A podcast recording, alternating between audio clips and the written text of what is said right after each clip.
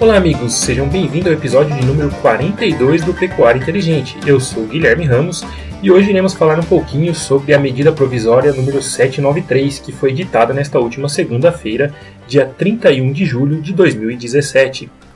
Neste episódio, contaremos com a colaboração do Dr. Ubirajara Garcia Ferreira Tamarindo, que é advogado tributarista, sócio do Ferreira Tamarindo e Luengo Advocacia.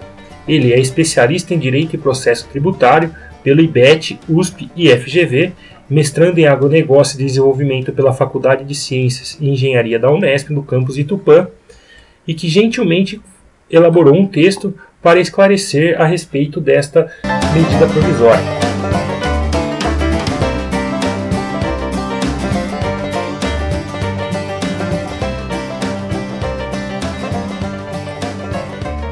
Governo Temer edita medida provisória para renegociação de dívidas do Fundo Rural e estabelece nova alíquota.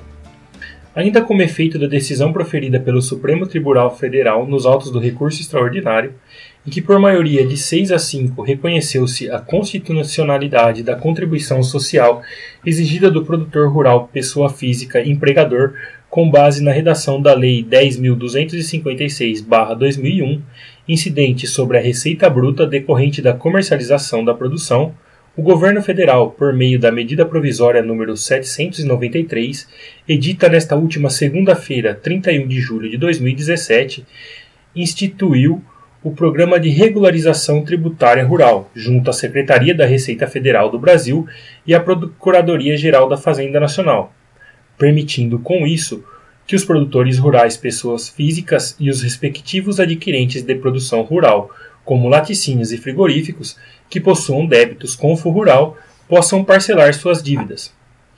O projeto era uma das principais reivindicações do agronegócio. Entretanto, o texto frustrou a comunidade rural e agroindustrial, já que os seus termos não atendem efetivamente às expectativas e realidades do atual momento econômico do país. Segundo a medida provisória, poderão parcelar em até 180 meses com desconto de 25% das multas de mora e de ofício, incluindo os encargos legais e os honorários advocatícios, assim como 100% dos juros de mora, os débitos das contribuições de que trata o Fundo Rural, vencidos até 30 de abril de 2017, constituídos ou não, inscritos ou não em dívida ativa da União inclusive objeto de parcelamentos anteriores, rescindidos ou ativos, em discussão administrativa ou judicial, ou ainda proveniente de lançamento efetuado de ofício após a publicação da medida provisória. De São consignar ainda que, encerrado o prazo ordinário de 180 meses, um resíduo eventual da dívida não quitada poderá ser pago à vista ou ser parcelado em até 60 prestações sem reduções. Com efeito, o parcelamento poderá se estender em até 240 meses. Desta forma, na prática, qualquer débito de que se trata o Fundo Rural, lançado ou não, vencidos até 30 de abril de 2017, poderá ser objeto do programa de regularização. A adesão ao programa de regularização tributária rural, que não é obrigatória, poderá ser requerida até 29 de setembro de 2017 e abrangerá os débitos indicados pelo sujeito passivo, assim como implicará em confissão irrevogável e irretratável. Entretanto, para aderir ao programa, o produtor ou adquirente da produção rural deverão cumprir as obrigações com o Fundo de Garantia de Tempo de Serviço, o FGTS. Quanto ao pagamento por parte do produtor rural, a medida provisória estabelece duas etapas. Na primeira, haverá o pagamento de no mínimo 4% da dívida consolidada, sem nenhuma redução, em até quatro parcelas iguais e sucessivas, vencíveis entre setembro e dezembro de 2017. Com essa medida, o governo pretende ainda em 2017 aumentar a sua arrecadação, já que os benefícios somente serão concedidos a partir de 2018.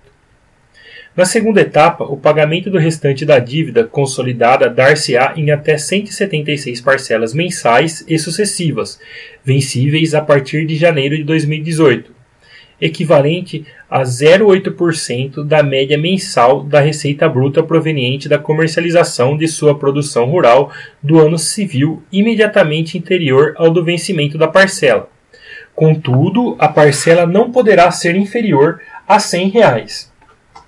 Em relação a pagamento por parte do adquirente da produção rural, a medida provisória também estabelece as mesmas etapas. Não obstante, se o valor consolidado for superior a 15 milhões, dependerá da apresentação de carta fiança ou seguro garantia judicial. Essa exigência, por certo, será um enorme complicador.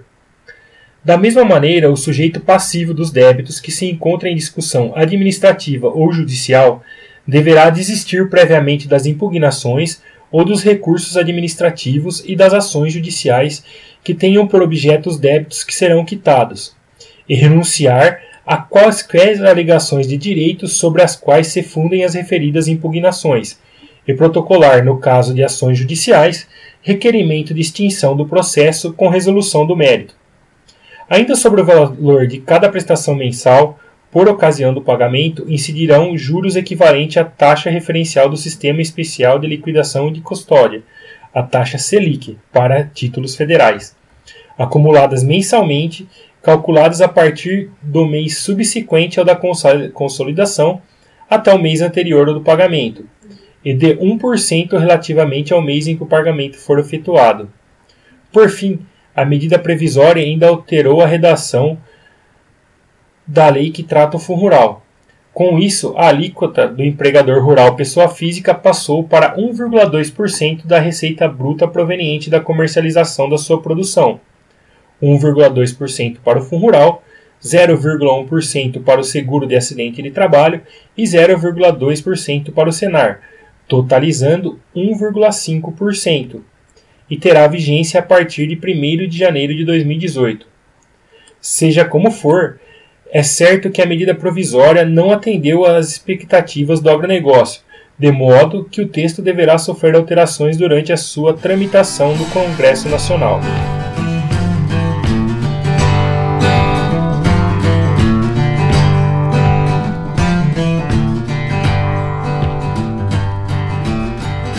Gostaria aqui de deixar meu muito obrigado ao Dr. Ubirajara Garcia Ferreira Tamarindo por disponibilizar seu tempo e elucidar um pouquinho a respeito da medida provisória número 793. Se você tem alguma dúvida, quer fazer algum comentário, envie para a gente. Iremos ter um imenso prazer em atendê-lo. E na próxima semana continuaremos falando um pouquinho a respeito de cooperativas e associações. Um grande abraço, até a próxima!